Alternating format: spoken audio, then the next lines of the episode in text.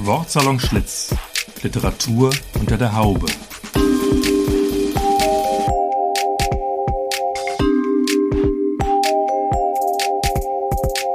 Ein Podcast über Literatur, Buch, Stadt und Szene aus dem ehemaligen Frisiersalon Schlitz in Frankfurt.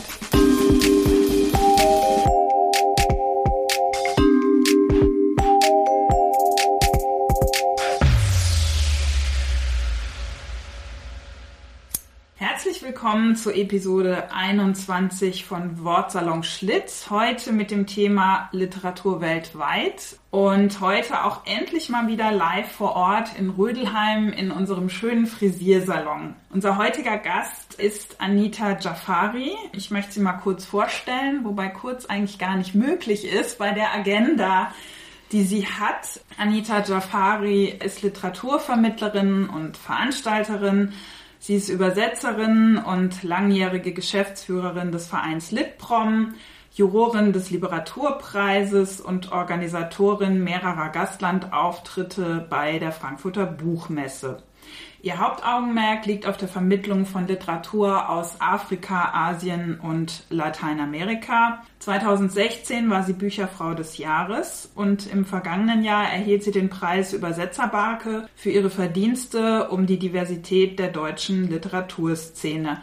Und seit 2021 ist sie offiziell im Ruhestand. Liebe Anita, erstmal herzlich willkommen. Du bist so lange auf so vielen Gebieten und in so vielen Rollen unterwegs und aktiv gewesen, wie wir eben gehört haben, dass man sich bei dir auf jeden Fall fragen muss, wie äh, sieht so ein Ruhestand bei dir aus? Ja, das ist echt eine gute Frage. Ich weiß es selber nicht so genau, weil ich bin ja in den Lockdown, also in den Ruhestand im Lockdown gerutscht. Und das war sehr seltsam, weil mhm. ich war schon ein halbes Jahr im Homeoffice, wo ganz wenig Kontakt war mit den Kollegen und dann plötzlich war ich im Ruhestand und war quasi abgeschaltet, ja. Und das, das musste ich mich erstmal dran gewöhnen. Ich habe aber gemerkt, irgendwie mache ich einfach so weiter, halt unter anderen Vorzeichen. Aber mein Tag ist schon ziemlich ausgefüllt. Mhm. Das ging ganz schnell und zwar immer mit Literaturvermittlung. Was ich aber genieße daran ist auch, also ich habe das mit Litprom, da bin ich ja 40 Jahre auch Mitglied gewesen oder bin ich noch. Aber ich genieße es jetzt auch mal über den anderen Tellerrand wieder zu gucken und äh, deutsche Literatur oder europäische Literatur richtig zu lesen und einzutauchen. Das gefällt mir auch gut. Und du bist eine Podcast-Kollegin von uns sozusagen. Du machst selber auch einen Podcast. Ja, das habe ich mir allerdings äh, wirklich vorgenommen. Ich hatte mir das gewünscht weil ich dachte, das ist ein Medium, das gefällt mir total gut. Also viel, viel besser als Videos. Wir haben ja auch in der Lockdown-Zeit immer mal versucht, also Videosachen zu machen oder äh, ja, so Hybridveranstaltungen und ich finde, der Aufwand steht im kein Verhältnis zu dem, wir sind ohnehin von einer Bilderflut mhm. umgeben. Und ich finde, das Medium, das erfordert eine andere Konzentration, sowohl beim Machen als auch beim Zuhören. Und er freut sich ja auch großer Beliebtheit. Und das hatte ich mir aber wirklich gewünscht, dass ich eine Form finde, in der ich so einen Podcast machen kann. Und die habe ich gefunden, ja.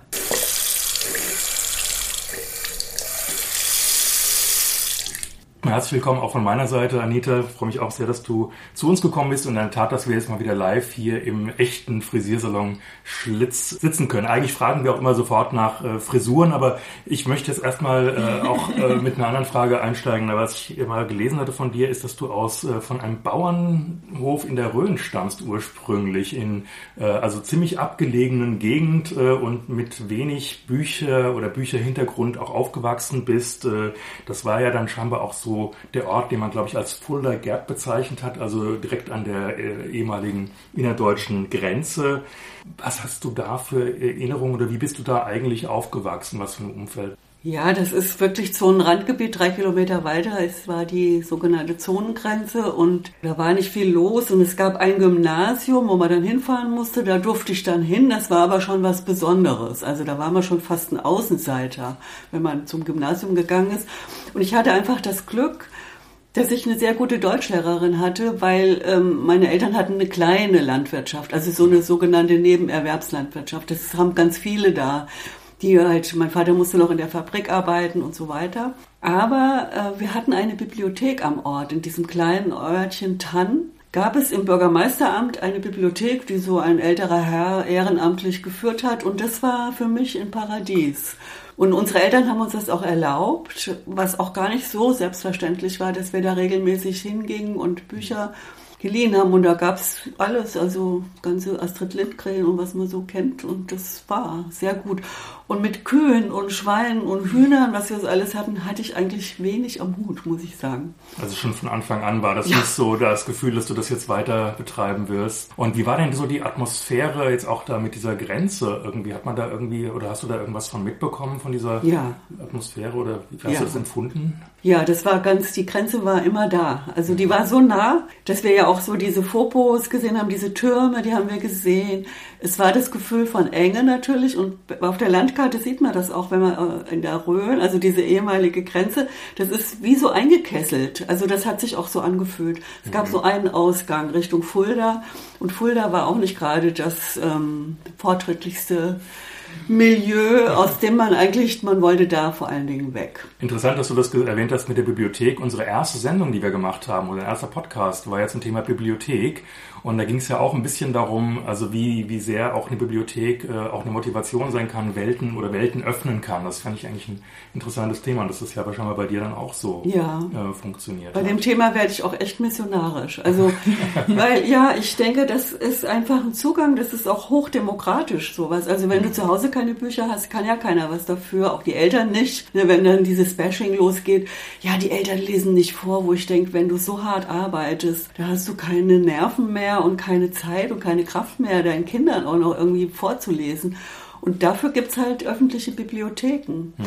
Und als mein Sohn in der Grundschule war, habe ich da festgestellt, dass es keine Schulbibliothek gab. Und ich habe mich so geärgert, dass ich da sofort die Rektorin animiert habe, eine einzurichten.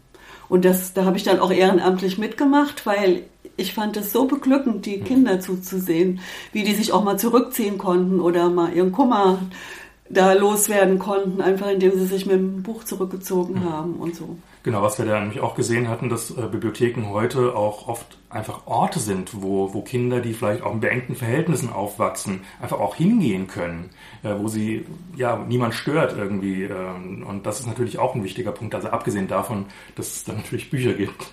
Ja. Ja, ja sehr schön. Genau, also dein Weg der Bücher begann sozusagen in der Bibliothek. Äh, wie ging dein Weg der Bücher weiter? Wie bist du weiterhin mit Literatur befasst gewesen? Ich weiß nicht, wie das bei euch ist, aber das war schon ganz früh ähm, so eine Vorliebe. Also wir haben, ich habe von Verwandten in der DD, aus der DDR ab und zu mal Märchenbücher geschickt bekommen und da habe ich mich dann rein vertieft. Also ich war einfach eine Leseratte von Anfang an warum jemand Musik macht oder Sport oder das, das war bei mir das Lesen. Mhm. Und dann hatte ich eben das Glück, in diesem doch sehr beengten Milieu, auch auf dem Gymnasium, war eine Fräulein Lehmann, eine begnadete Deutschlehrerin, die zum Beispiel mit uns, äh, hat die so Ausflüge zu Theatern gemacht in Bad Kissing oder so.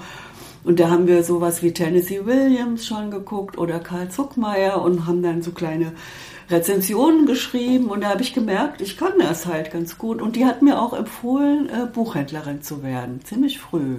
Du bist dann nach Frankfurt gegangen, ne? Ja. Und, und äh, hast Bücher zu deinem, zu deinem Beruf gemacht. Nee, äh, das war, da hatte ich noch einen Umweg dann. Also ich bin weggegangen, weil mir das zu eng war da einfach alles. Also ich musste weg und bin mit 17, ich hatte meinen Eltern die Pistole auf die Brust gesetzt, ich gehe, ihr müsst mir das irgendwie erlauben. Und das haben sie dann auch gemacht. Und eine Freundin, eine Schulfreundin von mir, die war schon in Frankfurt und hat im Reisebüro gearbeitet. Mhm. Und da wir auch natürlich als Kinder, wir waren nie verreist, nie im Leben. Äh, da habe ich gedacht, ach, das finde ich ja auch interessant, ja, mhm. so Reisen. Und da habe ich mich einfach bei Neckermann und Reisen blind beworben, bin da hingefahren und habe gesagt, ich würde gerne hier arbeiten. Und dann haben die gesagt, okay. Mhm. Die haben nichts von mir gewollt, keinen Nachweis von irgendwas, ja.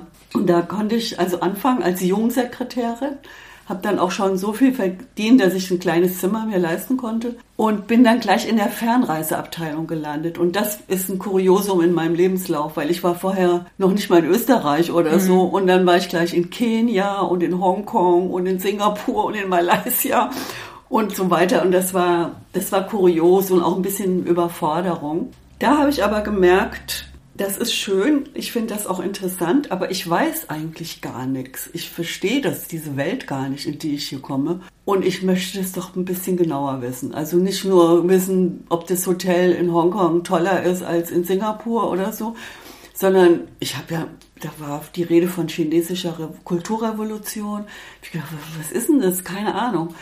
Und dann habe ich gemerkt, ich würde gerne mich noch ein bisschen mehr bilden und habe dann erstmal das Abitur auf dem Abendgymnasium gemacht, auf dem legendären Abendgymnasium in Frankfurt. Hm, und du hast ja dann auch studiert. Und äh, du hast studiert in der Zeit so der Poststudentenbewegung und äh, der Frauenbewegung. Hat dich das beeinflusst? Ja, schon. Ja? ja.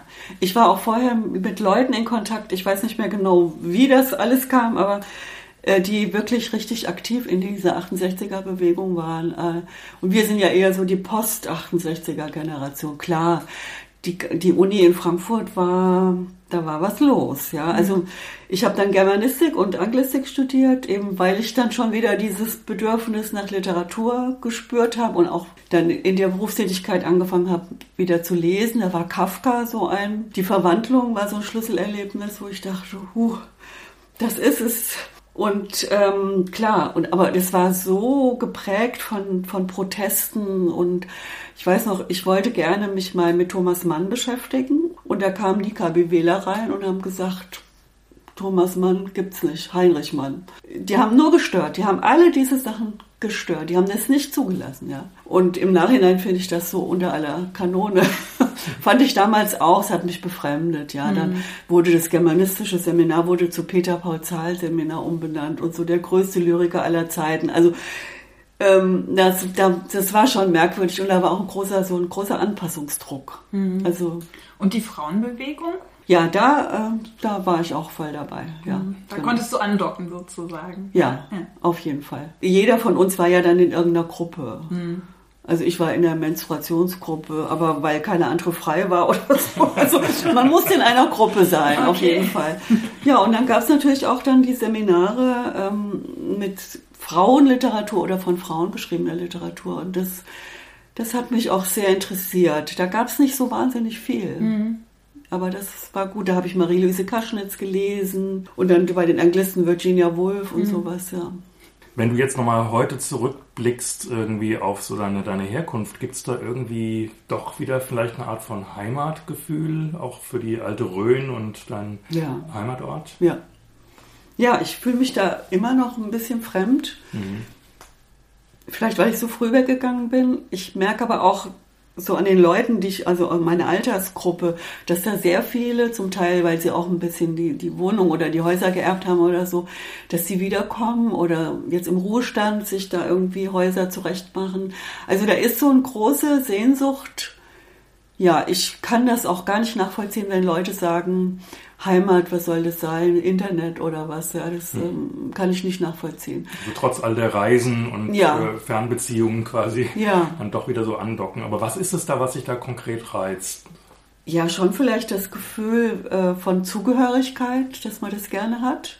Es ist einfach doch so, dass man davon geprägt ist. Das kann man ja einfach gar nicht abwerfen. Also so empfinde ich das. Und ja, da habe ich manchmal so ein bisschen Wehmut und bin da auch gerne inzwischen wieder, ja. Mhm. Und ich habe einen Kollegen, der Ruthard Stäblein vom HR, das, was uns verbindet, dass wir fast auf den Tag gleich alt sind, Jahrgang 1953. Und der kommt aus der bayerischen Rhön, aber von einem großen Bauernhof. Und als wir das voneinander erfahren haben, wir haben irgendwie zusammengearbeitet und da waren wir ein Herz und eine Seele ab dem Moment. Das hat uns dermaßen verbunden und immer wieder beziehen wir uns darauf. Und er hat zum Beispiel einen schönen großen Artikel über die Rhön geschrieben, also über den Teil, wo er herkommt, bayerische Rhön, und hat das mit seiner eigenen Familie und der ganzen Geschichte da verbunden. Ein Riesenartikel in der FAZ, da habe ich gedacht, ach, sowas würde ich auch gern mal hinkriegen. So diese Verbindung von mhm. seinem, seiner mhm. Tätigkeit jetzt und seiner Herkunft.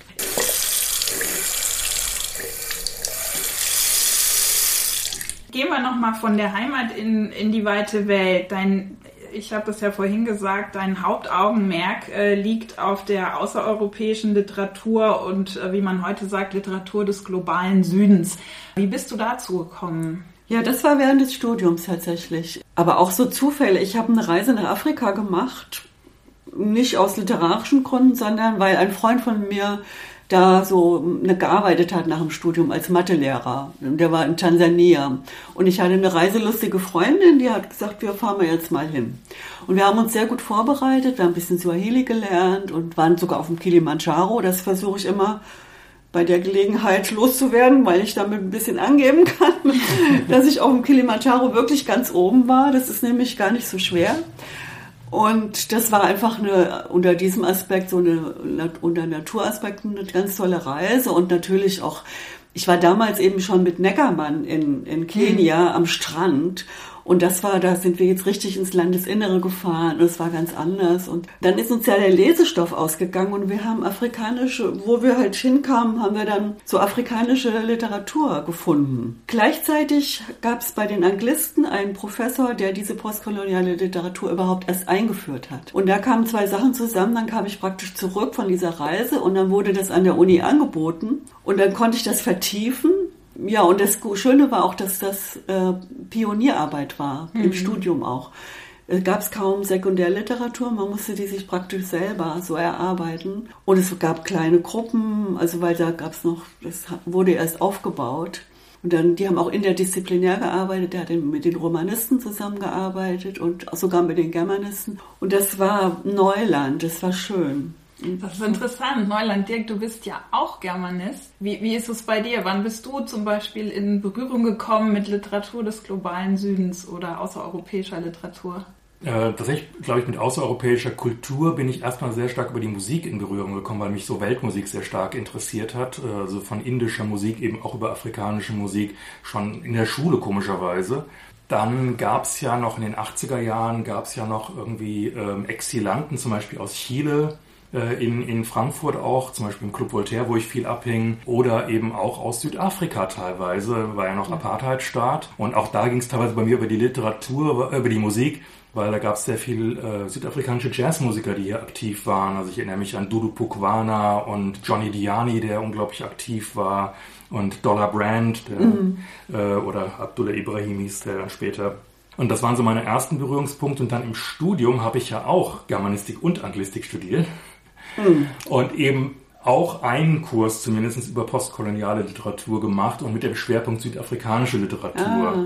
Da habe ich aber jetzt nochmal im Nachhinein äh, festgestellt, dass eigentlich fast alles, was wir damals gelesen haben, das war sowas wie Alan Payton, Try the Beloved Country oder äh, Breiten Breitenbach, äh, wahre Bekenntnis eines Albino-Terroristen. Das waren sehr engagierte Literaturen, aber es waren alles Weiße. Ja. Ja, und das in einem Seminar über postkoloniale Literatur. Ja. Das ist, ist, mir jetzt so im Nachhinein nochmal äh, extrem seltsam aufgefallen, mhm. muss ich sagen. Und ansonsten war es dann irgendwie auch in den 80er Jahren Salman Rushdie, glaube ich, war, war so einer der ersten, die ich gelesen habe, Mitternachtskinder. Fand ich, das hat mich sehr beeindruckt, ähm, da mich Indien sowieso interessiert hat. Äh, ich mal kurzzeitig gedacht hatte, ich werde Buddhist, aber naja, wie war es denn äh, bei dir, Silke? Ja, also meine Jugend, die war schon sehr stark geprägt von europäischer Literatur. Ich war so großer Fan der französischen Existenzialisten und Simone de Beauvoir und so. Das war eher so mein Schwerpunkt und äh, ich bin ja Politikwissenschaftlerin und äh, bei mir kam das dann äh, ich habe mal ein Seminar gemacht über Militärjuntas, Militärdiktaturen mhm. in Lateinamerika.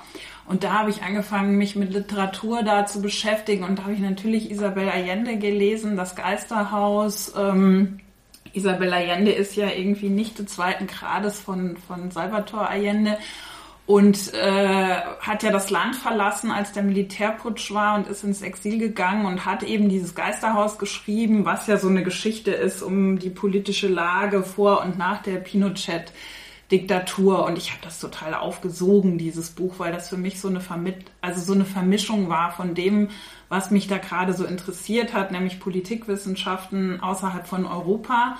Äh, da bin ich ziemlich schnell hingegangen und habe mich auch mit Nord-Süd-Konflikten beschäftigt und Entwicklungspolitik, so hieß das ja damals noch. Äh, Genau, und, und so bin ich da drauf gekommen und, und habe über die Politikwissenschaft quasi, bin ich da in die Literatur eingestiegen. Klar, das genau. Thema Dritte Welt, so hieß es damals genau, eben. Ne? Das war ja ein ja, Riesenthema genau. eben durch die exilanten Diktaturen in Lateinamerika, die Solidarität.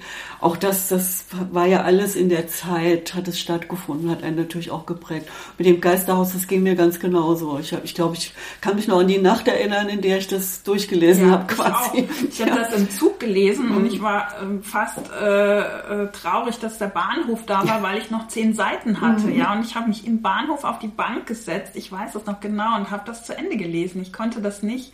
Das hat mich total mitgenommen, dieses Buch. Und auch so dieses Thema Frauen in Lateinamerika äh, war da natürlich auch so ein Thema. Gibt es bei dir denn so einen spezifischen Ansatz oder eine besondere Region, wo du sagst, da ähm, diese Länder geraten aus dem Fokus, da muss man wirklich ein Augenmerk drauf haben? Ach, das ergibt sich, das hat sich auch mal so ein bisschen biografisch ergeben, wo man jetzt gerade so ist. Also am Anfang war es tatsächlich Afrika. Das war diese eine Reise, die hat so reingehauen irgendwie. Also jetzt im Vergleich auch zu den vielen anderen, die ich vorher gemacht hatte, dass ich da ähm, mich sehr beschäftigt habe, auch meine Examensarbeit dann über äh, afrikanische Frauenliteratur. Und da konnte ich das verbinden, weil es auch total überschaubar war. Also es waren ganz, ganz wenige eben auch farbige, schwarze Afrikanerinnen, die mhm. überhaupt veröffentlicht hatten. Und das war natürlich auch, auch ein dankbares Thema, weil man nicht das 150. abschreiben musste von irgendwo, sondern man konnte ein bisschen selber forschen oder sich Gedanken machen. Das war Afrika lange Zeit, durchaus. Aber dann bin ich ja äh, mit meinem Mann nach äh, Peru gegangen. Und da habe ich aber gemerkt, ich habe vorher schon Vargas Llosa gerne gelesen und habe sogar den Professor Gascha gefragt, ob ich, wenn ich mit meinem Mann dann da bin, habe Zeit, ob ich da vielleicht promovieren darf, obwohl ich überhaupt nicht Romanistik studiert habe. Und er hat ja gesagt, klar, warum nicht? Wurde ganz erstaunt. Und dann habe ich gesagt, ach, dann habe ich eine gute Idee. Mario Vargas Llosa, da hat er gesagt, gähn. Also das tut mir leid, aber das ist abgekratzt. Da gibt es nichts Neues. Das interessiert mich überhaupt nicht, das geht nicht. Und dann habe ich das auch fallen gelassen, weil ich dachte, ich konnte noch gar kein Spanisch und so weiter. Aber Mario Vargas Llosa schreibt natürlich auch wie viele andere 100 Jahre Einsamkeit, Marquez sowieso. Aber Maria Vargas Llosa hat mich sehr fasziniert wegen der Form. Ich finde, das ist ein ganz großer Stilist. Inzwischen finde ich vieles, was er macht und sagt, gar nicht mehr gut. Aber die Anfänge, die, die finde ich einfach ähm, hervorragend. Und so kam dann halt, dass ich dann in Peru selbst habe ich alles von ihm gelesen. Es hat mir auch Peru sehr, nochmal sehr nahe gebracht. Auch wenn er andere Regionen beschrieben hat. Wir waren in den Anden, aber er hat den Norden beschrieben. Das war aber egal. Ich habe Peru damit sehr viel besser verstanden mit der Lektüre.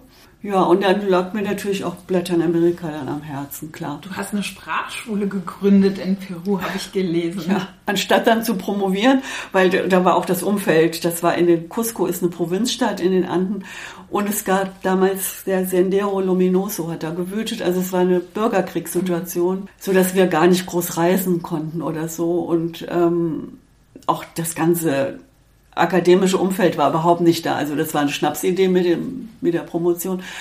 Aber ich musste halt irgendwas machen, weil als sogenannte mitausreißende Ehefrau ist es furchtbar langweilig dann. Und ähm, dann wurde ich halt gefragt, ob ich Deutsch unterrichten kann, weil Cusco ist sehr touristisch. Und da, je mehr Sprachen die Leute können, desto besser verdienen sie. Und Deutsch ist natürlich ein Riesenkontingent. Und da wurde ich dauernd gefragt, ob ich nicht äh, also Deutsch Kurs machen kann. Und da habe ich gesagt, in meinem Haus privat andauernd, das möchte ich nicht, aber hier scheint eine Marktlücke zu sein.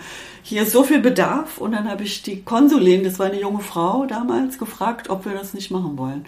Und wir hatten auf Anhieb 100 Leute, 100 Anmeldungen. Ist die noch, die Sprachschule? Die, die hat vor ein paar Jahren 25-jähriges Jubiläum gehabt, da war ich auch da. Ähm, die wächst und gedeiht. Ich behaupte, das ist die wichtigste Sprachschule in Peru für Deutsch. Und dann habe ich auch noch das weiterentwickelt, als ich dann zurückkam. Dann haben wir angefangen, Spanisch dann auch da anzubieten, dass man halt so da auch hinreisen kann und Spanisch lernen kann. Weil die Infrastruktur war da und Ja, also jetzt habe ich eigentlich, ist jetzt vorbei für mich, ja, aber es, es freut mich, dass es so weitergeht. Tolles ja. Lebenswerk. Ja.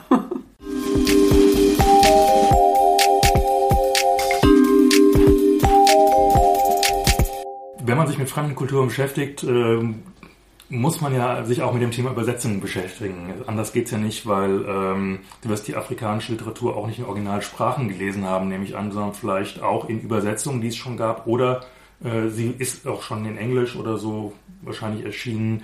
Du hast dann auch selbst angefangen zu übersetzen, oder? Ja.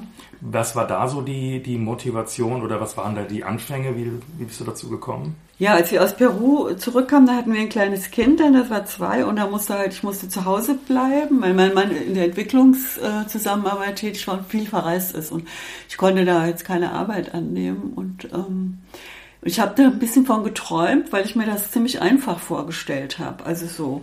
Und äh, dann habe ich, ja, ich hatte schon ein Buch, äh, ich war ja beim, bei der Antje Kunstmann im Verlag zwischendurch gewesen.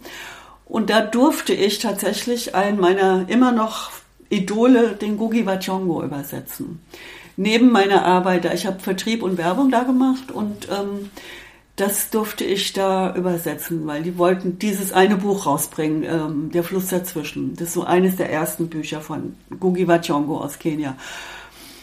Und da habe ich, das hat mir großen Spaß gemacht. Und dann war eben die Unterbrechung mit anderen Dingen. Und dann, als ich wieder zurückkam, dachte ich, was man gut zu Hause machen kann, ist übersetzen. Und ich habe ja ein Buch schon erfolgreich übersetzt. Und dann wollte ich gerne dann auch afrikanische Literatur. Das habe ich auch gemacht. Habe aber zweierlei gemerkt. Mein Respekt vor dieser Tätigkeit, der ist enorm gewachsen in der Zeit, wo ich dachte, auch so, äh, so einfach ist das auch wieder nicht. Und alleine Englisch gibt so viele Englischs.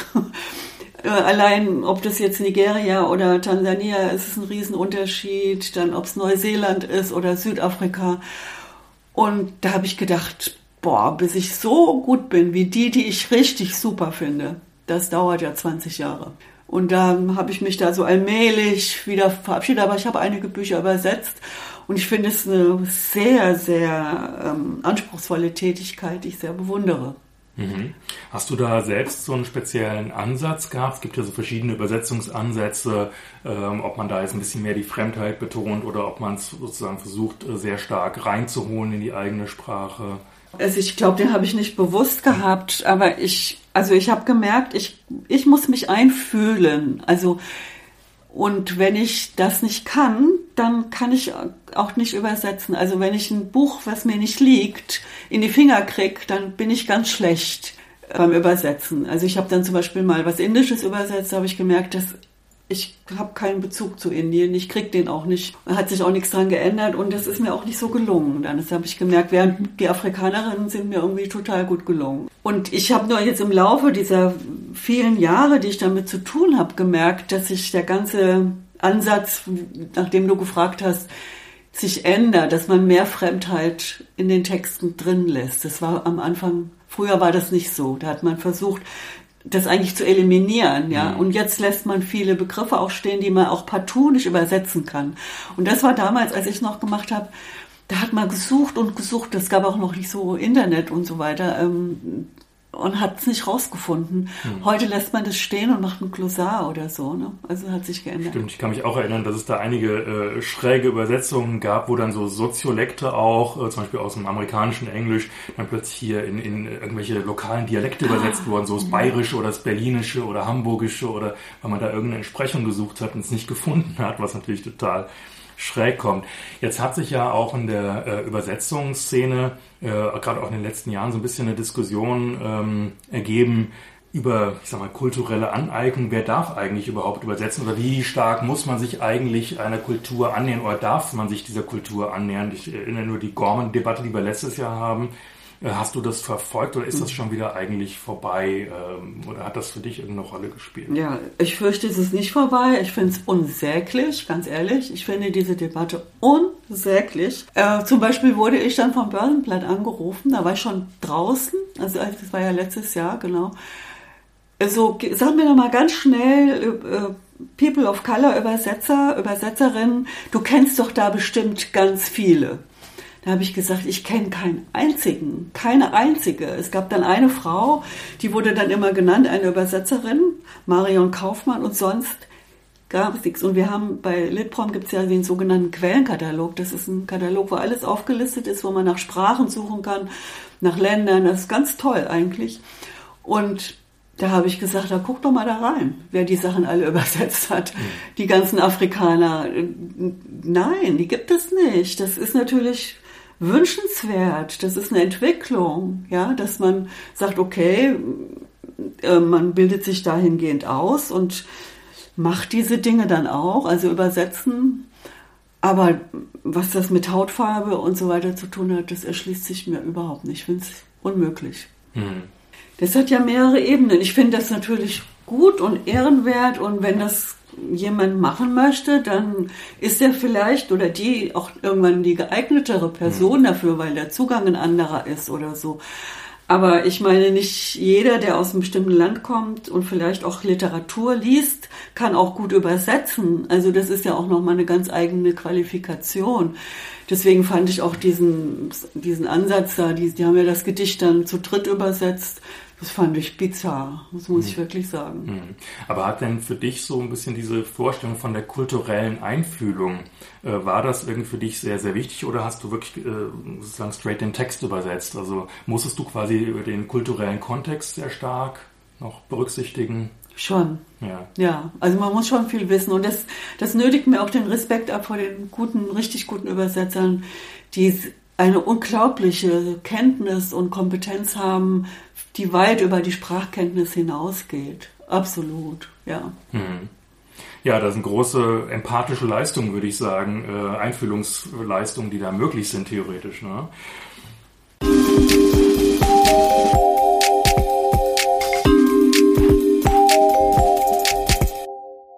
Sprechen wir mal über Litprom. Das ist ja auch eine, eine deiner großen äh, Stationen im Leben. Du warst von, seit den Anfängen von Litprom mit dabei und, und Mitglied und bist dann 2007 äh, Geschäftsführerin geworden.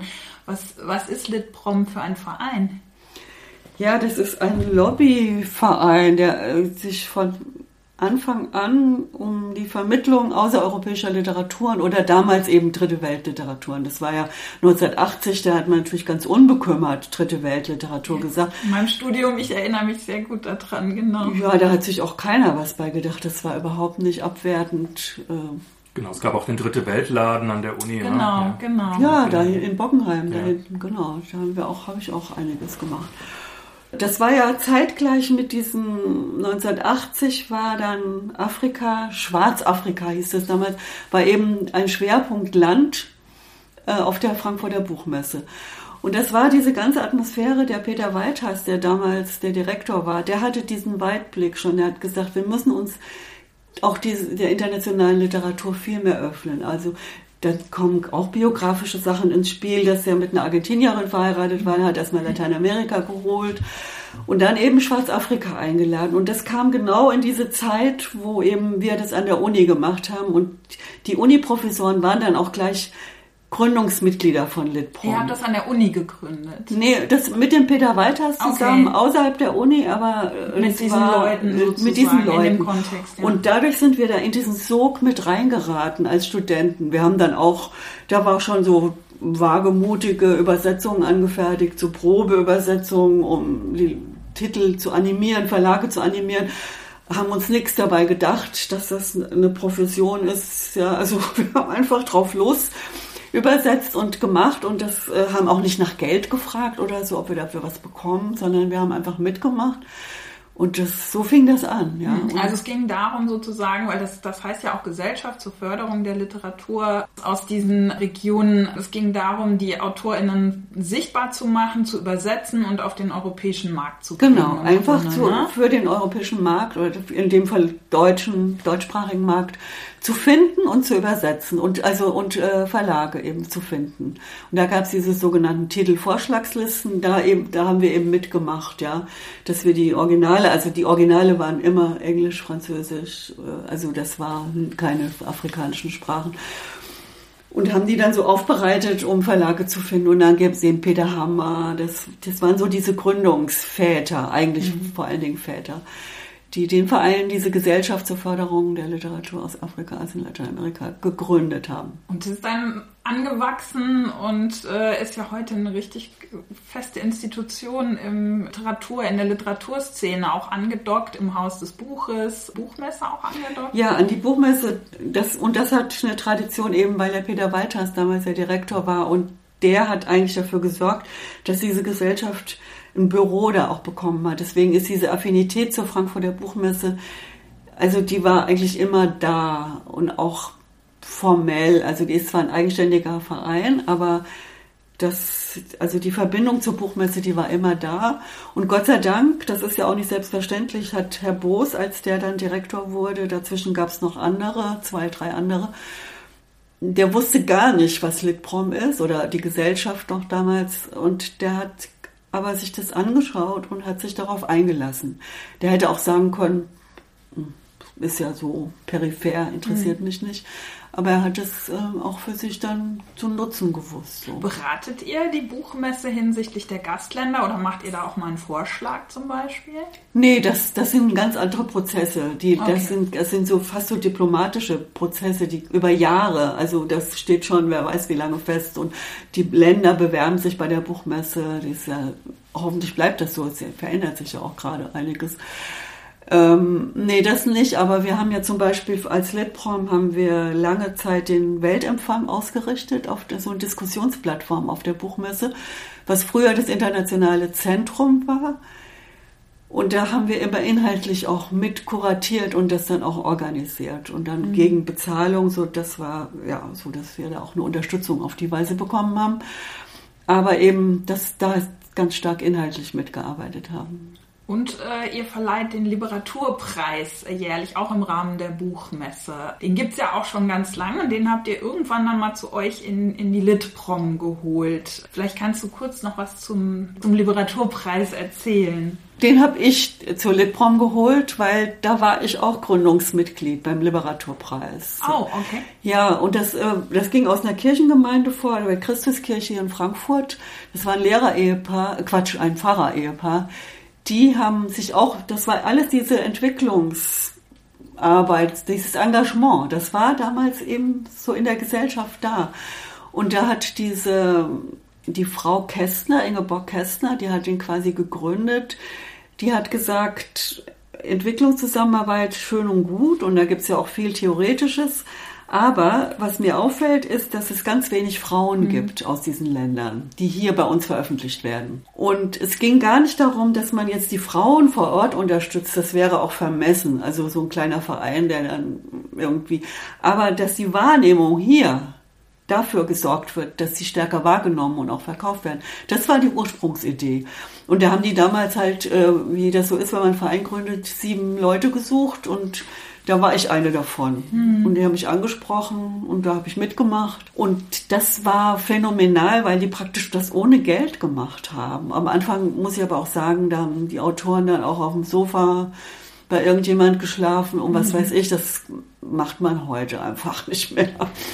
Aber das ging damals irgendwie und dann haben die immer ein bisschen Sponsoring, zum Beispiel es war die KfW, die Kreditanstalt für Wiederaufbau in der Nähe, da haben viele sich engagiert, gut verdienende Leute oder die haben ihre Meilen gegeben oder so. Also da haben viele mitgemacht und so konnten die das praktisch ohne Geld, nur mit, dem, mit den Mitgliedsbeiträgen finanzieren. Äh, die ja. nach Frankfurt holen, die Frauen, und den Preis verleihen. Also der Preis wird verliehen äh, an, an eine Frau aus, äh, aus einem dieser genau, Länder. Aus einem dieser Länder für ein Buch, was ins Deutsche übersetzt wurde. Genau. Und das darf, also sie wird dann eingeladen, das hier zu präsentieren. Die sozusagen. wurde dann eingeladen, genau. genau. Das war der Preis. Also ja. damals war das der Preis, dass Die sie Einladung, nach Frankfurt ja, eingeladen ja. wurde. Und es war auch noch eine andere Atmosphäre. Es gab viel mehr mediale Aufmerksamkeit. Also hatte man locker mal auch eine ganze Seite Ankündigung in der Rundschau gekriegt oder so. Das so muss ja heute kämpfen wie sonst was. Und dadurch war das in Ordnung und die durften und die konnten dann auf die Buchmesse auch die Buchmesse besuchen. So war die Verbindung dann mhm. zur Buchmesse da. Aber die Verleihung war in der Christuskirche und es war alles wirklich so NGO-mäßig ganz.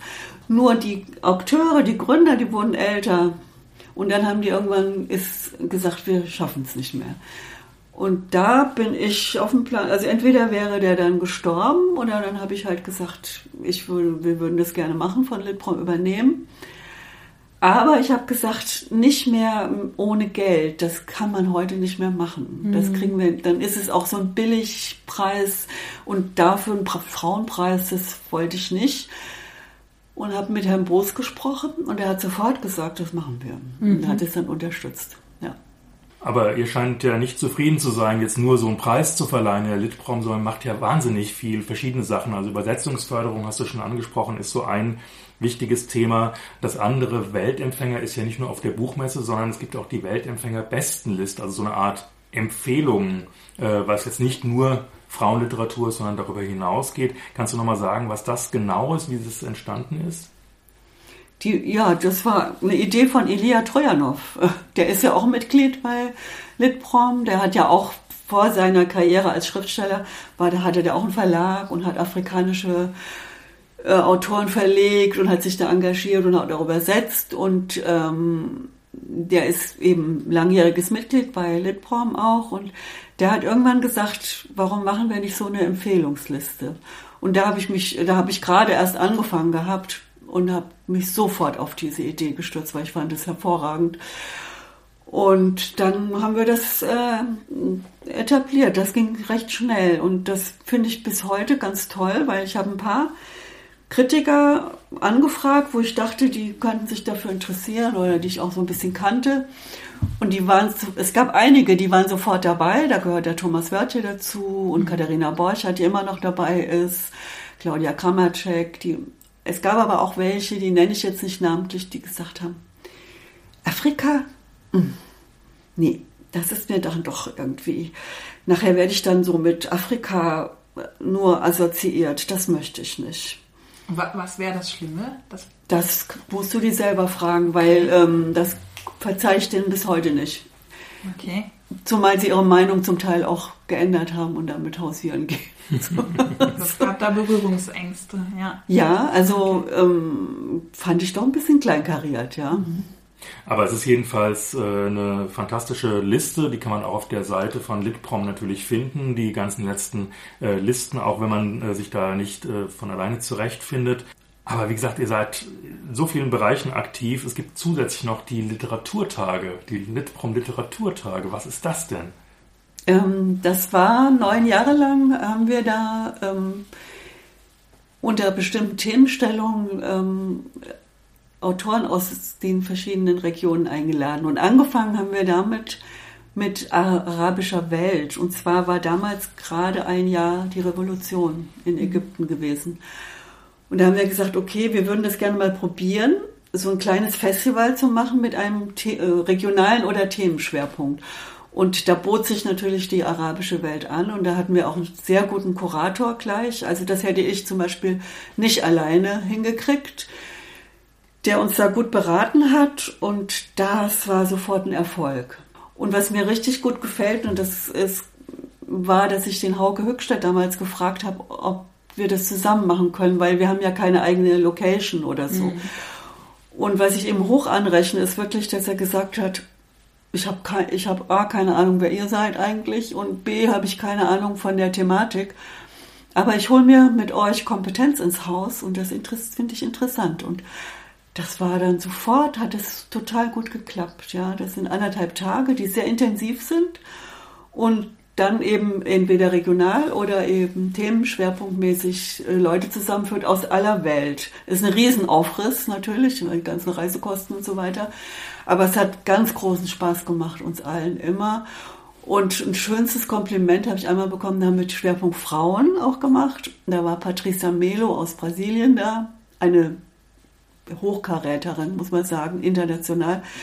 Und die hat mich mal beiseite genommen. Da dachte ich, oh je, die will jetzt sich beschweren oder so, weil das, das lief ja immer dann bei mir ein, wenn irgendwas nicht rund lief. Und dann hat sie gesagt, ich muss dir mal was sagen. Ich bin auf so vielen Literaturfestivals.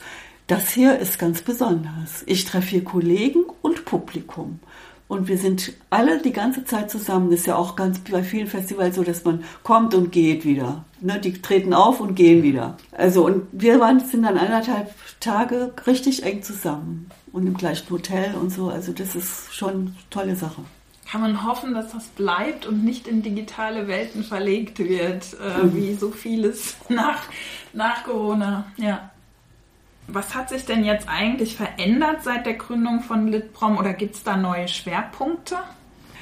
Das kann ich jetzt gar nicht so beantworten, ne, weil ich bin ja nicht mehr da. Du bist nicht mehr da und du hast dich auch tatsächlich verabschiedet. Du bist auch nicht mehr irgendwie in beratender Tätigkeit oder irgendwie im Verein. Bist du aber sicher noch, oder? Natürlich bin ich ja. im Verein und ich bin im Verein auch. Also das kann man nach 40, über 40 Jahren nicht kann ablegen. Man nicht loslassen. Das oder? kann man nicht ablegen. Ja. Das geht gar nicht. Und auch das Interesse für diese Literaturen.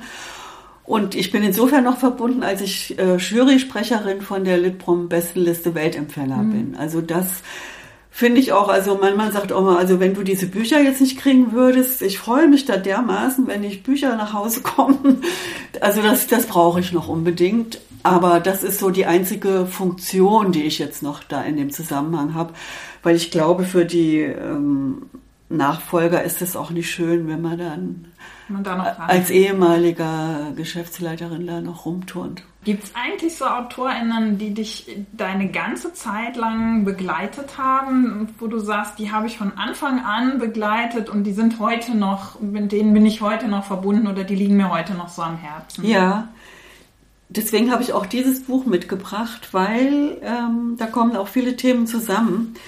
Das durfte ich machen anlässlich des 30-jährigen Jubiläums vom Literaturpreis. Habe ich eine Anthologie äh, für, im Unionsverlag zusammenstellen können mit äh, Autoren, also Literaturpreisträgerin oder solchen, die mir gefallen hätten. Mhm. Also da war ich, ah, da habe okay. ich gespielt. Ich konnte machen, was ich wollte. Es war wunderbar. Hab's aber immer mit den jungen Kollegen abgeglichen. Gefällt euch das auch oder nur mir oder so? Das war eine ganz schöne Zusammenarbeit. Und da ist eine Autorin drin, die heißt Jamaika Kincaid. Ähm, die ist aus der Karibik, aus der, von der Insel Antigua. Und die habe ich schon im Studium ein bisschen kennengelernt. Karibik ist eh so, so, ja, dieses Hybride, das gefällt mir irgendwie. Da habe ich ein Fable für. Und da habe ich äh, in den 90er Jahren mit einer Freundin eine Anthologie herausgegeben und eine Geschichte von dieser Jamaika Kincaid übersetzt und habe die nach über 20 Jahren nochmal rausgeholt für, für die Anthologie und dachte, damals hat die mir super gut gefallen. Mal sehen, ob sie mir immer noch gefällt. Und siehe da, sie gefällt mir noch viel besser. Mhm. Und ich habe den Kolleginnen dann meine Übersetzung von damals gegeben. Die hatte ich übersetzt und die fanden die makellos. Und ich eigentlich auch. Und das sind so Glücksmomente, wo einem was gelingt, wo man denkt, und also das hat so zweierlei Glücksmomente. Einmal gefällt mir die Autorin immer noch. Das ist, finde ich, immer schön. Das finde ich auch bei Musik schön, wenn ich so denke. Das hat mir vor 30 Jahren gefallen. Das gefällt mir immer noch. Und bei Literatur auch, obwohl man es jetzt mit anderen Augen liest oder anders. Und die bewundere ich also für alle ihre Bücher. Und das Interessante ist, sie war auch ab und zu mal nominiert für den Literaturpreis, konnte sich aber nicht durchsetzen, weil die hat schon einen ganz eigenen Stil und die macht was, was jetzt total in Mode ist. Autofiktion, Antirassismus, Feminismus, alles drin. War es damals schon, ist es immer noch. Mhm. Und sie ist ganz unverblümt, hochintelligent, Klassismus, alles ist da drin, was jetzt so modern ist. Und die schert sich aber nicht darum, weil sie schon immer so geschrieben hat. Und das beeindruckt mich sehr. 2016 ähm, bist du zur Bücherfrau des Jahres äh, gewählt worden. Die Bücherfrauen sind ja so ein Netzwerk von Frauen im Literaturbetrieb. Ich kann mich auch noch erinnern, als ich im Literaturhaus gearbeitet habe, haben die sich da, glaube ich, immer getroffen. Und ich fand es immer sehr interessant äh, von der Struktur her, äh, die Frauen im Literaturbetrieb. Das waren ja zumeist die Veranstaltungsfrauen äh, aus den Verlagen und so. Und es gab zum Beispiel damals wirklich noch wenige Leiterinnen von Literaturhäusern oder wenige Verlagsleiterinnen. Hat sich da aus deiner Sicht eigentlich was verändert in dieser geschlechterspezifischen Struktur im Literaturbetrieb?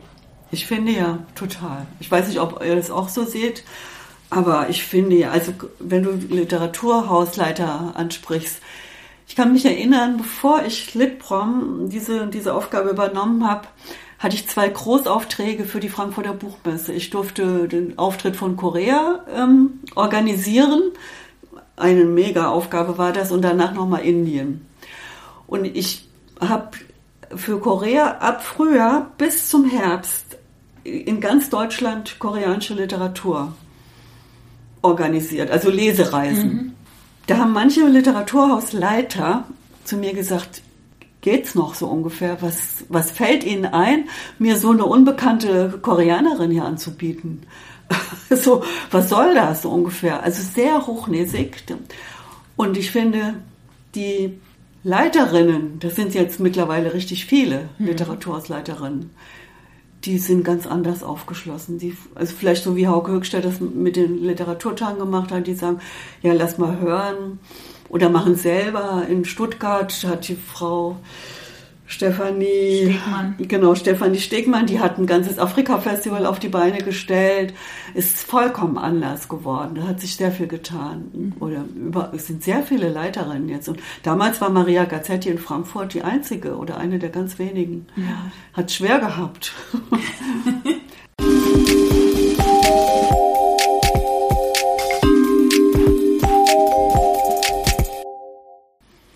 Ja, die Begegnung mit Weltliteratur ist ja auch eine Begegnung äh, mit den Schreibenden, die äh, möglicherweise in sehr schwierigen Verhältnissen leben oder auch äh, Krieg, Zensur, äh, Flucht und Vertreibung vielleicht erlebt haben. Und ich weiß, dass Litprom ja auch, glaube ich, in irgendeiner Form beteiligt ist an diesem Projekt Städte der Zuflucht.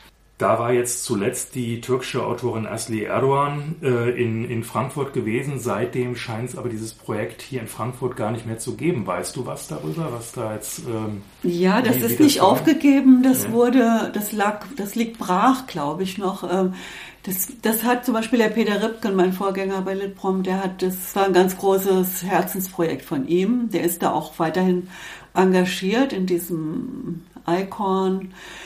Netzwerk, das ist weltweit und äh, der hat es nach Frankfurt gebracht. Das war damals noch mit Cohn-Bendit und Multi mhm. Multikulti-Amt. Da, so haben die das hier in Frankfurt etablieren können.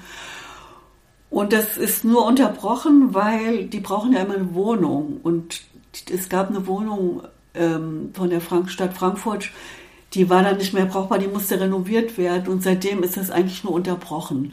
Und dann kam die Pandemie und die Buchmesse ist ein großer Sponsor gewesen von diesem Projekt, also das Geld gegeben hat. Und da weiß ich jetzt nicht den Stand der Dinge, aber das ist nicht aufgegeben. Mhm. Weil ich glaube, Frankfurt ist ja nur eine von zwei Städten in Deutschland, oder? Wenn ich das richtig äh, gesehen habe. Das ist ja ein internationales Netzwerk. Genau, das ist ganz kurios, dass es in Deutschland so wenig äh, mhm. Städte gibt. Das ist Hannover und dann ist noch Berlin dazu gekommen. Okay. Mhm. Ja, genau. Und dann gibt es aber noch parallel Pen, von Penn äh, Writers in Exile. Die, da gibt es noch ein paar mehr Städte, die. Das ist ein anderes Programm, die mhm. sich auch kümmern um geflüchtete Autorinnen und Autoren. Ja, hoffen wir mal, dass das weitergeht, weil die Konflikte werden ja nicht weniger. Nee, ja. aber die Aufgabe der Betreuung, also wir haben das ja, ja betreut, das, die ist auch keine kleine Aufgabe. Also Asli Erdogan war in einer sehr schlechten Verfassung, als sie hier in Frankfurt war und auch krank und sehr angespannt und es bedarf, also es braucht viel ähm, es ist einfach sehr viel Arbeit, sich zu kümmern. Mhm. Das glaubt man nicht, ja. Aber das ist manchmal, die müssen an die Hand genommen werden. Auf einmal gestandene Leute, die internationale Karrieren haben, können das kleinste, die kleinsten Dinge nicht mehr, weil mhm. sie so kaputt sind irgendwie. Hm. Und das ist schon auch eine Aufgabe. Mhm. Was ich mir jetzt noch dann in diesem Zusammenhang denke, ist eine Schwierigkeit ja vielleicht auch, gerade bei solchen ähm, Konfliktthemen, die sind ja oft sehr, sehr komplex, äh, dass man die von außen gar nicht so äh, ohne weiteres durchschaut, ob man da nicht irgendwie auch äh, in so politische Fettnäpfchen auch treten kann oder wie man, wie man damit umgeht. Wie, bist du damit umgegangen? Jetzt im Fall von Erdogan meinst du? Oder nee, ganz allgemein, ganz mhm. allgemein. Ja, also, oder welche Art von Fettnäpfchen meinst du in Bezug worauf?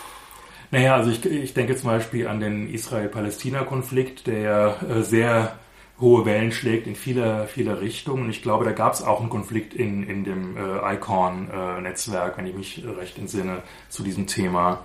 ähm, also wo dann einige sehr stark, äh, äh, glaube ich, äh, die palästinensische Position vertreten haben und dann möglicherweise israelische Autoren wieder beleidigt waren. Also das, das wären so Sachen, die ich mir da irgendwie vorstelle.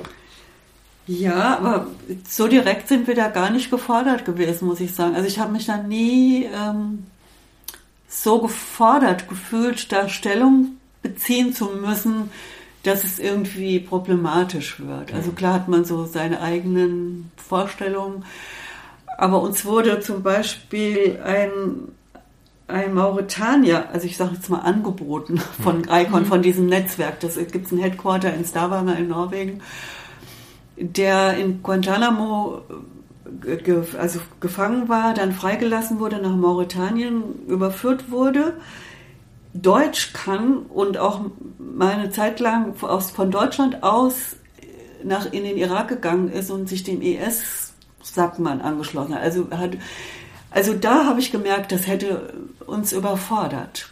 Hm. Äh, da die Linie zu finden oder das rauszufinden, was ist da jetzt die Wahrheit? Das ist ein Typ, der sich so darstellen kann, also so ein kleiner Superstar. Da gab es auch einen Spielfilm über den, ähm, wo wir uns dann nicht so unbedingt in der Lage gesehen haben, das politisch richtig einzuordnen. Mhm. Ja, also, mhm.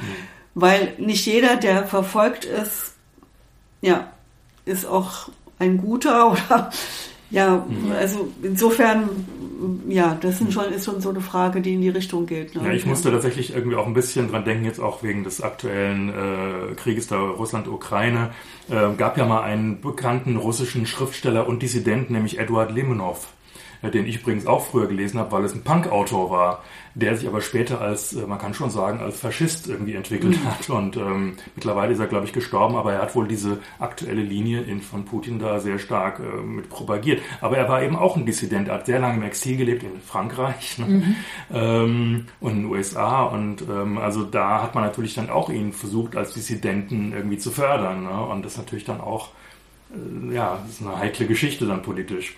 Ist heikel, genau. Und wo du sagst, äh, Russland und Ukraine, das ist ja im Moment auch so. Also da gibt es ja auch Äußerungen von russischen Autoren, wo man so ein bisschen mit den Ohren schlackert, ja, oder äh, also sehr viel gegenseitiges Ressentiment. Und wir haben jetzt aber zum Beispiel, wir sind mal von unserer Linie abgewichen bei dem Weltempfänger und machen eine Ukraine-Sonderausgabe. Mhm. Und zwar haben wir da alle Juroren, auch die, die ehemaligen, da war zum Beispiel auch Navid Kermani dabei oder Insa Wilke, die habe ich alle gefragt, ob sie uns einen einfachen Buchtipp geben, der uns hilft, ein bisschen besser diesen Konflikt zu verstehen. Und das haben wir jetzt zusammengetragen, es erscheint jetzt in den nächsten Tagen. Oh. Ja, also so, dass wir auch mal den, diesen Horizont in die Richtung mal erweitert haben, was ich gar nicht so schlecht fand, ehrlich gesagt. Denn das kann man ja fragen, weil du auch gefragt hast, hat sich was verändert oder ändert sich der Schwerpunkt? Das weiß ich natürlich jetzt nicht so genau aktuell, was Litprom jetzt, worauf die jetzt zuarbeiten oder zusteuern. Aber mein Gefühl ist, dass vielleicht diese Eingrenzung auf Afrika, Asien, Lateinamerika, dass man das vielleicht gar nicht mehr so aufrechterhalten kann in Zeiten von dieser immensen Migration, die sich ja auch in der Literatur widerspiegelt. Mhm. Also ich meine, Migration heißt ja auch, dass viele von den Autoren aus diesen Ländern mittlerweile eigentlich in, in Europa oder sogar in Deutschland leben. Ja. Das heißt, sie sind hier und schreiben quasi als, äh, als Migranten. Das ist ja auch eine große Veränderung. Also ja. vorher waren das ja welche, die ihr sozusagen aus der Fremde übersetzt habt und die hier völlig unbekannt waren. Ganz genau. Ja. ja.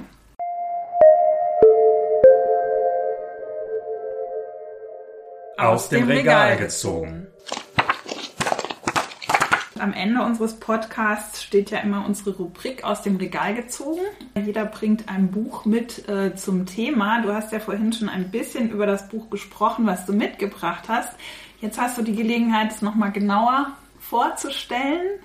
Was ja. hast du mitgebracht, liebe Anita? Das freut mich, dass ich das hier nochmal präsentieren darf. Das, das ist eine Anthologie mit dem Titel Vollmond hinter fahlgelben Wolken, Autorinnen aus vier Kontinenten. Das habe ich zusammen mit Jürgen Boos herausgegeben im Unionsverlag und da sind ja viele meiner Lieblingsautorinnen aus diesen Ländern versammelt. Zu diesen Ländern gehören übrigens auch mittlerweile nicht nur die sogenannten, die klaren Dritte Weltländer, also wir haben auch Japan, Korea dabei, also da, wo eigentlich, wo der Horizont außer also europäische mhm. Literaturen erweitert wird. Und Korea war für mich jetzt auch nochmal eine ganz, ganz wichtige, da kann ich nur sagen, eine Entdeckung, die ich gerne weitergeben möchte. Mhm. Wie heißt das Buch? Vollmond hinter fahlgelben Wolken. Und ist erschienen wann? Das ist 2018 erschienen. Ah ja, okay, im Unionsverlag. Im Unionsverlag, genau. Und alle, die es gekauft haben, waren begeistert. Ist ja auch mal wichtig, glaube ich, Anthologien nochmal äh, vorzuschlagen, weil ich glaube, es sind ja oft die ersten Ansätze, um sich mit äh, so verschiedenen Literaturen zu ja. beschäftigen, wo man ja sonst oft äh, ein bisschen überfordert ist, wen soll man jetzt äh, lesen und dann einen Überblick zu bekommen, ist eine Anthologie einfach irgendwie das, das Schönste, was man haben kann, finde ich. Genau, und hinten ja. steht dann drin, aha, da, da ist es raus und wenn man weiterlesen will, dann kriegt man Anregungen, genau. Ja. Silke, was hast du uns denn mitgebracht? Ja, ich habe in Vorbereitung auf unseren Podcast festgestellt, dass ich ein Buch habe, dessen Übersetzung äh, gefördert wurde von der Gesellschaft äh, zur Förderung der Literatur aus Afrika, Asien und Lateinamerika. Und das war tatsächlich damals meine erste Berührung mit euch, also mit eurem Verein. Äh, Im Literaturhaus äh, war Pepe Tela zu Gast ähm, mit seinem Buch äh, Jaime Bunda, Geheimagent, auch im Unionsverlag erschienen 2004. Äh, äh, Pepe Tela, sein eigentlicher Name, das muss ich jetzt ablesen, ist Arthur Carlos Mauricio Pestano dos Santos äh, ist ein angolanischer Schriftsteller, Befreiungskämpfer und äh, Politiker portugiesischer Abstammung. Und er war mit diesem Buch zu Gast im Literaturhaus. Äh, und er ist ja nicht nur als äh, Befreiungskämpfer eine schillernde Figur, sondern er ist tatsächlich auch einer der bekanntesten Schriftsteller äh, Angolas. Ich ähm, habe das Buch damals total gern gelesen, weil das so eine tolle Verknüpfung ist äh, von Gesellschaftskritik aus dem äh, postsozialistischen Angola. Es ist äh, mit viel Humor geschrieben, ein Krimi ist es und auch mit großem Sprachwitz, finde ich, ist das geschrieben. Ganz kurz zur Geschichte. Jaime Bunda ist Geheimagent, sein großes Idol ist James Bond. Aber er ist auch ein bisschen vertrottelt, so wird das auch im Buch formuliert. Und er sitzt da seit zwei Jahren untätig als äh, Geheimdienstpraktikant äh, in Luanda herum und beneidet seine Kollegen, die irgendwie mit schicken Dienstwagen unterwegs sind. Und dann geschieht ein Mord an einem 14-jährigen Mädchen, äh, der aber nicht aufgeklärt werden soll. Und deswegen sucht man einen möglichst einfältigen Polizisten, der das äh, aufklären soll, damit man der Polizei eben keine Untätigkeit vorwerfen kann. Und so übernimmt eben Jaime Bunda seinen ersten Fall und es geschieht das, was man unbedingt verhindern wollte. Er findet nicht nur den Schuldigen, sondern er bringt auch mit seiner Untersuchung die gesamte Elite und die korrupte Polizei äh, von, von Luanda versetzt er in Aufruhr.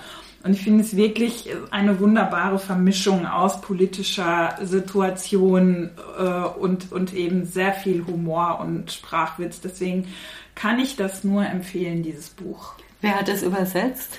Aus dem Portugiesischen von Barbara Mesquita. Ja, die ist immer noch sehr aktiv. Ah, ja. äh, bei, äh, übersetzt viel aus dem Brasilianischen, auch aus dem äh, anderen äh, Anglikanischen und so weiter Portugiesisch. Dirk, was hast du mitgebracht?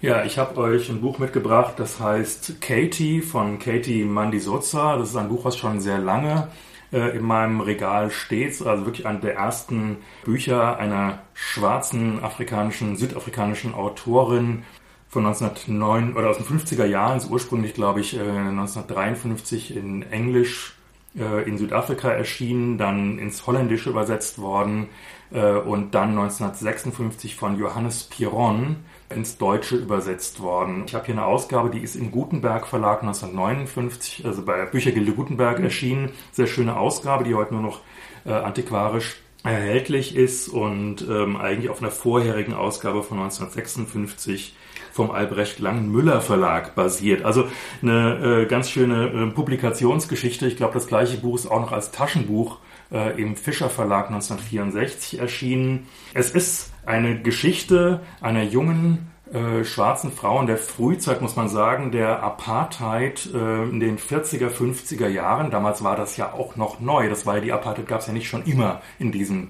krassen Sinne.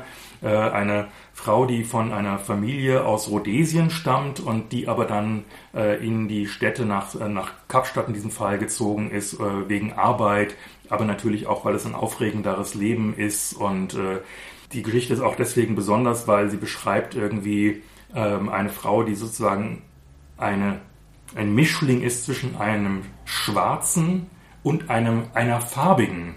Äh, etwas, was vielleicht für uns gar nicht so im Bewusstsein ist, dass das irgendwie was Besonderes ist. Aber in Südafrika, und das merkt man diesem Buch sehr stark an, wird unglaublich oder wurde damals unglaublich stark nach dem genauen Hautton differenziert. Also es ging nicht einfach um schwarz oder weiß, sondern der genaue Hautton war entscheidend. Und äh, eben zwischen schwarzen, farbigen und nochmal anderen, äh, ich glaube Inder waren auch nochmal eine eigene Klasse für sich oder Asiaten. Und natürlich auch innerhalb der afrikanischen Gesellschaft wurde dann offensichtlich auch nochmal differenziert. Und das ist ein Roman, der sieht aus wie eine Autobiografie. Also eine junge Frau beschreibt quasi ihr Aufwachsen, äh, das Entsetzen ihrer Eltern, dass sie, obwohl sie ja eigentlich ein Mischling ist, doch äh, extrem schwarz geworden ist, ja, was sie dann irgendwie sehr uncool finden. Und äh, die aber eben als Frau eben auch einerseits Schwierigkeiten mit diesem extremen Apartheid-System hat, aber auch teilweise mit den eigenen Traditionen, mit der eigenen Familie, die in vielfältiger Hinsicht ähm, eigentlich zerstört wurde durch dieses System, durch Migration, äh, durch irgendwie die Entwurzelung, aber auch durch Alkohol. Die Männer in der Familie sind alles irgendwie Taugenichts, die es irgendwie zu gar nichts bringen, aber großartig rumtönen. Und äh, letzten Endes gelingt es ihr aber sozusagen in den Bildungsweg zu gehen, selbst Lehrerin zu werden, als eine der ersten schwarzen Lehrerinnen in Südafrika und dann wieder zurückzuziehen aufs Land, damals noch in Rhodesien, also heute Simbabwe heißt es, glaube ich, ne? damals war es Rhodesien, galt damals als ländlich. Für mich eine sehr, sehr anrührende Geschichte in einem, finde ich, sehr, sehr guten äh, Stil. Also ich finde, es ist wirklich eigentlich äh, extrem gute äh, Weltliteratur. Es war für mich dann irgendwie sehr überraschend herauszufinden ähm, oder erstmal zu überlegen, diese Autorin, es gibt nichts über sie. Wer ist diese Frau? Wie kann es sein, dass sie eine, eine schwarze Autorin Nachkriegs Südafrika, die so ein weltberühmtes Buch herausgegeben hat, dass über die nichts ja, zu erfahren ist. Und dann habe ich so ein bisschen ähm, recherchiert und habe zu meinem eigenen Erstaunen festgestellt, die Frau gibt es auch gar nicht. Die Frau ist eine Erfindung, oder jedenfalls ist diese Geschichte eine Erfindung eines weißen jüdischen äh, südafrikanischen Autoren, nämlich äh, Maurice Goldman, der selbst äh, nur ein eigenes anderes Buch äh, herausgebracht hat und offensichtlich irgendwie in anarchistischen Kreisen unterwegs war. Äh, es gibt noch Artikel von ihm, die ähm, sich sehr kritisch mit dem Thema Apartheid auseinandersetzen. Also das war schon ähm, auf jeden Fall ein Kritiker der, der Apartheid. Aber natürlich äh, ist es äh, in gewisser Hinsicht auch ein Fake und man könnte heute sagen, wahrscheinlich auch eine kulturelle Aneignung. Ich nehme an, heute würde es einen Sturm der Entrüstung mhm, geben, wenn so ein Buch äh, unter solchen Umständen veröffentlicht wurde. Aber ähm, ich könnte mir auch vorstellen, dass vielleicht es gar nicht so einfach möglich gewesen wäre, dass eine Frau 1953 in Südafrika ein solches Buch, eine schwarze Frau, hätte veröffentlichen können. Deswegen ist immer noch vieles mysteriös. Wir wissen nicht, hat es diese Frau vielleicht wirklich gegeben? Mhm. Gab es ein echtes Vorbild? Und er hat quasi in ihrem Namen geschrieben oder hat er das Ding einfach völlig frei erfunden?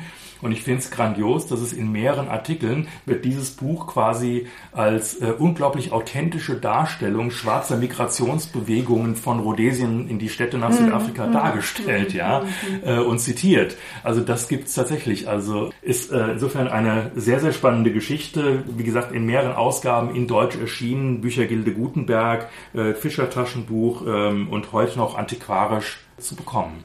Aber das wäre ja vielleicht mal eine Aufgabe, da weiter nachzuforschen. Du hast ja schon angefangen. Aber das ist ja hochinteressant. Also diese ganzen Fragestellungen, die da drin sind mit kultureller Aneignung, geht das oder geht es vielleicht gerade es ist ja verdienstvoll. Dich hat es sehr beeindruckt. Mich hat es sehr beeindruckt ja. und vor allem, also bei allem, was man über kulturelle Aneignung kritisieren kann, möchte ich sagen, es ist, also im besten Falle ist es doch eine wahnsinnige Empathieleistung eines, ich glaube damals auch schon älteren weißen jüdischen Mannes, sich in eine junge schwarze afrikanische Frau hineinzuversetzen. Ja und das so glaubwürdig zu machen äh, und so kli scheinbar klischeefrei, ähm, äh, dass es doch viele sehr, sehr beeindruckend und authentisch äh, fanden. Also das äh, finde ich schon auch eine Leistung. Ja, Ja, also, da müssen wir mal unsere Anglistenfreunde an der Uni dran setzen. Mal gucken, ob die Genau, also das, ich fände auch es interessant, Ja. darüber mehr herauszufinden, auch über diesen Ja. Autor. Äh, was war das überhaupt für einer? Ja. Äh, was äh, kennt man den? Ähm, also das wäre nochmal eine spannende Forschungsaufgabe. Ich kannte es gar nicht, muss ich zu meiner Schande gestehen. Und es ist jetzt auch eine äh, interessante Neuigkeit, wirklich.